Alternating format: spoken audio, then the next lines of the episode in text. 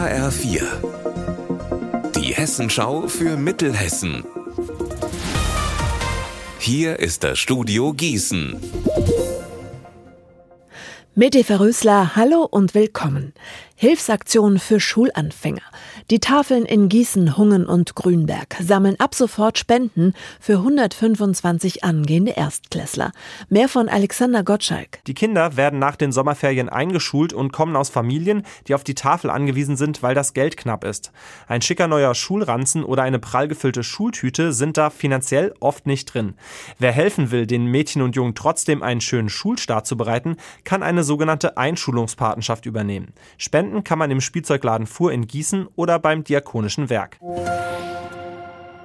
In Büdingen kodiert die Polizei heute wieder Fahrräder. Auf dem Gelände der Polizeistation noch bis 17 Uhr. Wichtig ist, Sie müssen sich vorher anmelden und natürlich ganz wichtig, Sie brauchen einen Eigentumsnachweis für das Fahrrad und einen gültigen Personalausweis. Beim E-Bike den Schlüssel, um den Akku herauszunehmen, nicht vergessen. Der nächste Termin in Büdingen ist dann nächsten Mittwoch, ebenfalls zwischen 9 und 17 Uhr. Heute startet das 18. Marburger Lesefest. Bis zum 10. Mai dürfen sich Kinder, Jugendliche und ihre Eltern wieder auf lebhafte Lesungen und Veranstaltungen freuen.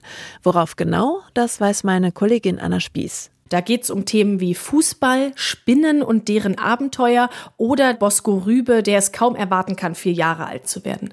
Es gibt insgesamt fast 20 Kita- und Schullesungen, aber es finden auch öffentliche Veranstaltungen statt. Hier kann man die Autorinnen und Autoren hautnah erleben, in den Marburger Bibliotheken, der Stadtbücherei, aber auch im gesamten Landkreis. Der Eintritt ist frei und man kann ohne Voranmeldung kommen.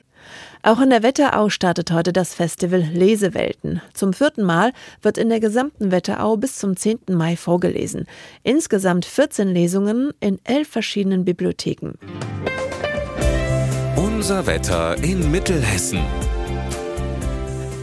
Heute ist ein sonniger, wolkenfreier Tag bei 15 Grad in Dietzollstal und in Marburg. Heute ist übrigens der schönste Tag der Woche. Ab morgen wird es wieder wolkiger und teilweise Richtung Wochenende auch regnerischer. Ihr Wetter und alles, was bei Ihnen passiert, zuverlässig in der Hessenschau für Ihre Region und auf hessenschau.de.